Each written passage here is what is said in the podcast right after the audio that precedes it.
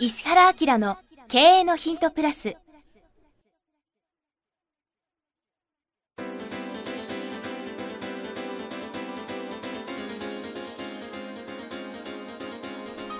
ポッドキャスト石原明の経営のヒントプラスは勝てるビジネスモデルや売れる仕組みの作り方。経営者や起業家が持っておくべき能力とその磨き方。リーダーの育成や強い組織の作り方などについて経営コンサルタントの石原明がリスナーの皆様からのご質問に直接お答えする形でお伝えしていく番組です。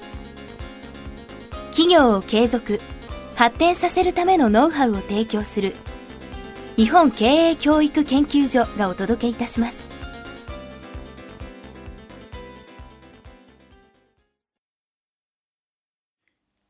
こんにちは石山浩二です。石原明の経営のヒントプラス今日は第470回です。石原先生よろしくお願いします、はい、ありがとうございます。はい。えっ、と40代の男性の方で経営者の方ですね。きっかけがセミナーとかからで聞きた聞いたと、はい。石原先生石山さんこんにちは。毎週学ばさせていただいております、石山さんに変わられてから面白さが倍増しましたすごい。ありがとうございます、はい注目って書いてますね。素晴らしいね。はい、現在飲食店を経営しておりますが新たに海外かっこインドバングラディッシュネパールミャンマーがメインからの人材を中心に日本での職業紹介会社を始めようと考えておりますと。知人のインド人かっこ日本に17年在住が海外から日本へ来る際に彼がハブになり働ける会社や飲食店などを紹介が増えておりビジネスとして行おうと考えておりますと国が調査した GDP や就職者数などのデータをもとに試算したところ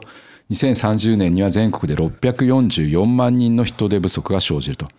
で、厚生労働省が発表した2017年6月時点で人手不足の推計値が121万人のおよそ5倍となるということで今後似たサービスも確実に増えてくると思いますがどんなことに注意しどんなサービスが面白いかまたは必要かご教示いただきたいですとうんなるほどね。いうことです。まあ、こういうの増えるんだろうね。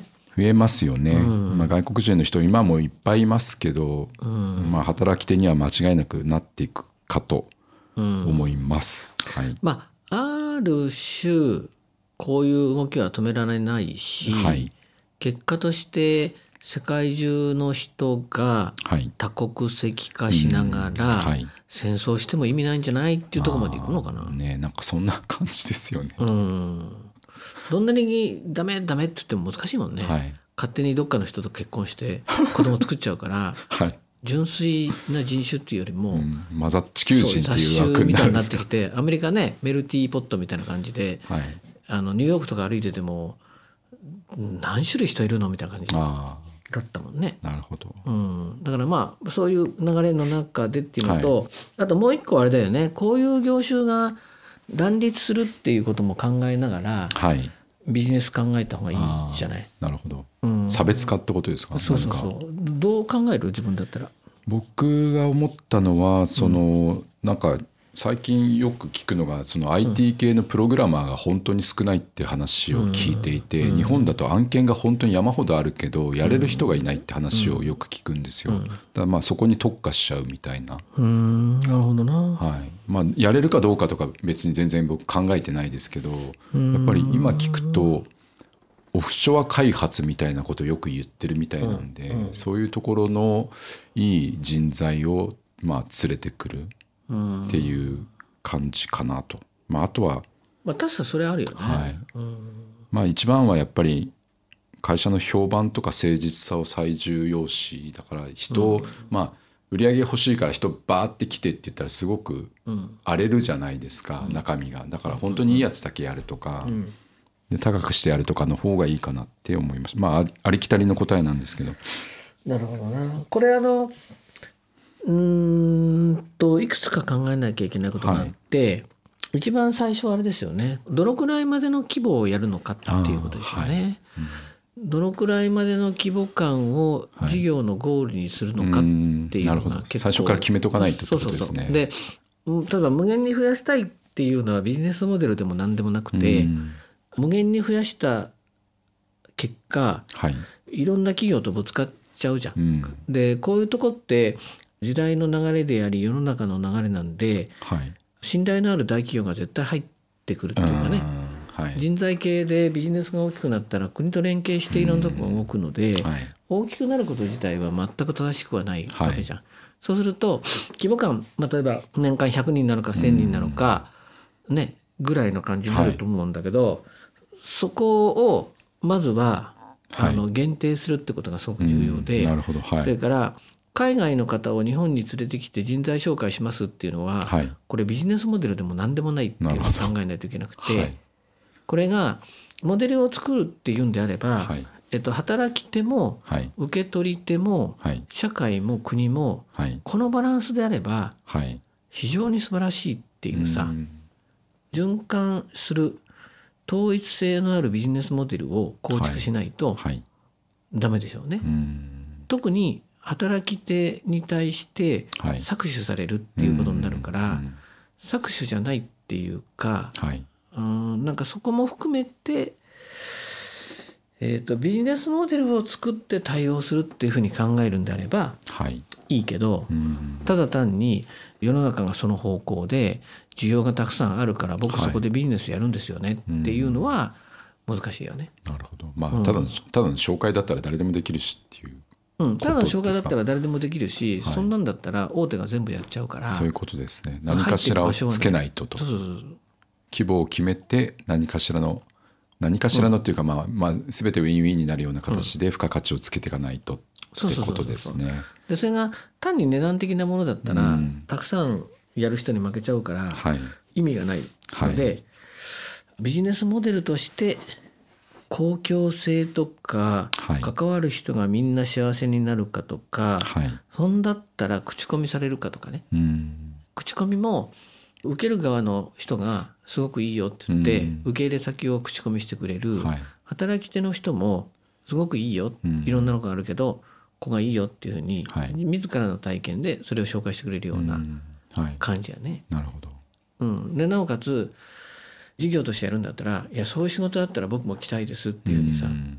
あの特に今 SNS の時代だったりとかするじゃない、だから今すごいよね。派遣で海外から来た人向けにはい。ツイッターとかさ、はい。フェイスブックで引き抜きするんだってね、えーそうなんですか？うん、しかもその,、はい。その国の言葉で。えー、英語その英語とかその仕事をしてる人がいるって意味ですか？もう全然。えだから例えばフェイスブックとかで結局日本に来たら寂しいじゃん、はい。だから SNS でみんなつながろうーとするんだって。うんはい。そしたらそのつながった人がはい。そこの国の言葉ではい「えどんなとこにいんの?」とかって「こんなことやってます」「えー、嘘それダメだよ」って「僕紹介してあげるから山形行こうよ」っつってそ要するに来た人を引き抜いてさらはに入れちゃうみたいな、えー。それが日本人は日本語しか分かんないからい。全然分かんないんだって、はい。知らないうちに何もいないとかさ物気の殻とかすごいですね。あのな何を感動してんの？いや着さ着させるだけ着させておいてその後全部持ってっちゃうってすごいビジネスだなと思って。ほんですごいのは、はい。あの指示するんだってその環境が悪いと。はい。それ録音しろとかね。あー。ほんで裏裏移籍しみた後に恨み晴らしていいからっつってツイッターに録音上げるとかね。え結構やるみたいよ。ーもうこれ今の何に注意すればいいですかっていうことに そういうことに注意してくださいってことですよっね。てことは注意しなくてもいいようなビジネスモデルを作れっていうのが一番よでくて、ね。はい。多分働き手はい。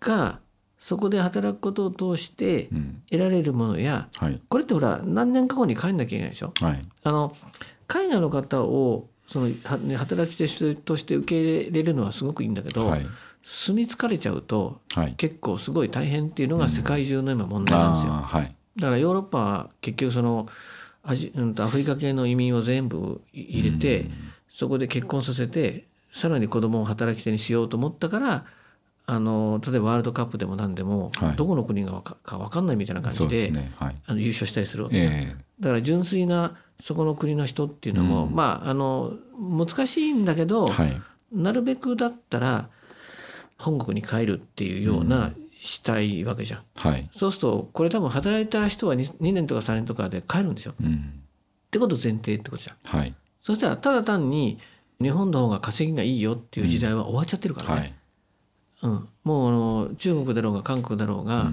人件費がすんごい高くなっちゃってるし、韓国が最低賃金30%ぐらい上げたでしょ。あはいそうするとあそこの小さいマーケットでわざわざそこに行ってはい。外資が行って会社作ることそのものがもうナンセンス化しちゃってるっていうぐらいに今東南アジアでも何でも、まあ、収入が上がってきたじゃん。はい。上がってきてるってことはさ優秀な人は自国で働くとかさ、うん。あるいは日本あの面白いんだよ。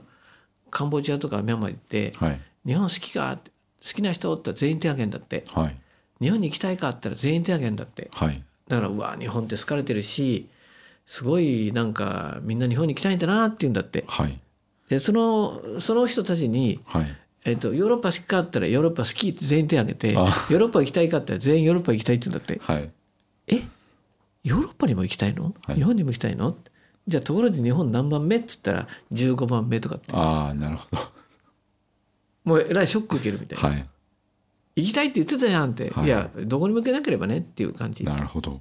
なのね。はいだから決してその、うん、ただその収収入の格差があり日本で働いたら昔はね、はい。仕送りするだけで家が建ったとかっていうのがあったけどそうでもないっていうか、まあそうね多分ね今今のはい。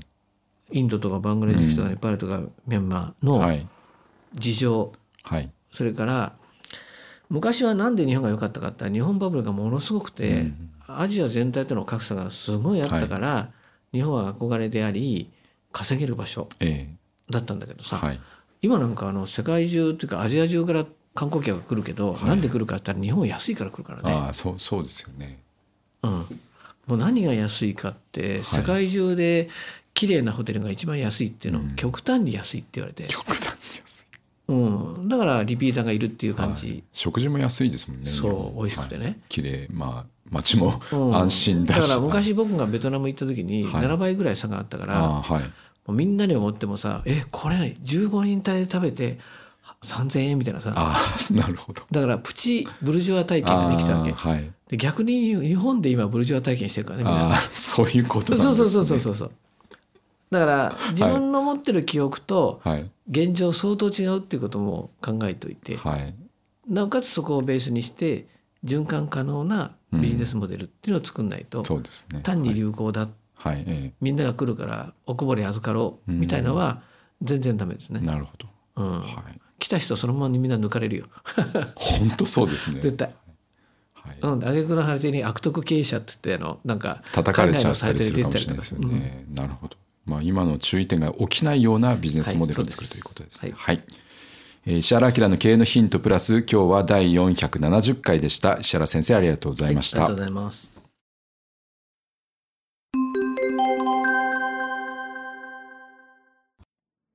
番組よりお知らせがございます。当番組は第1回より無料で公開しておりますが、番組回数の増加により、ポッドキャストの登録数の上限に達したため、iTunes やポッドキャストアプリで、すべての回をお聞きいただくことができなくなっております。ウェブサイトでは、第1回からすべての回をお聞きいただけますので、ウェブサイト、石原明 .com のポッドキャストのバナーからアクセスしていただき、経営のヒントプラスをお楽しみください。今日のポッドキャストはいかがでしたか？番組では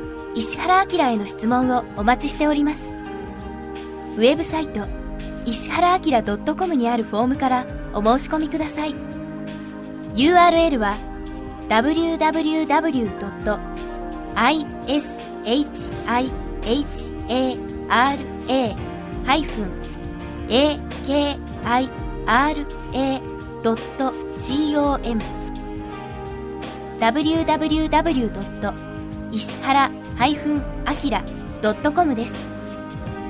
それではまたお耳にかかりましょう。ごきげんよう。さようなら。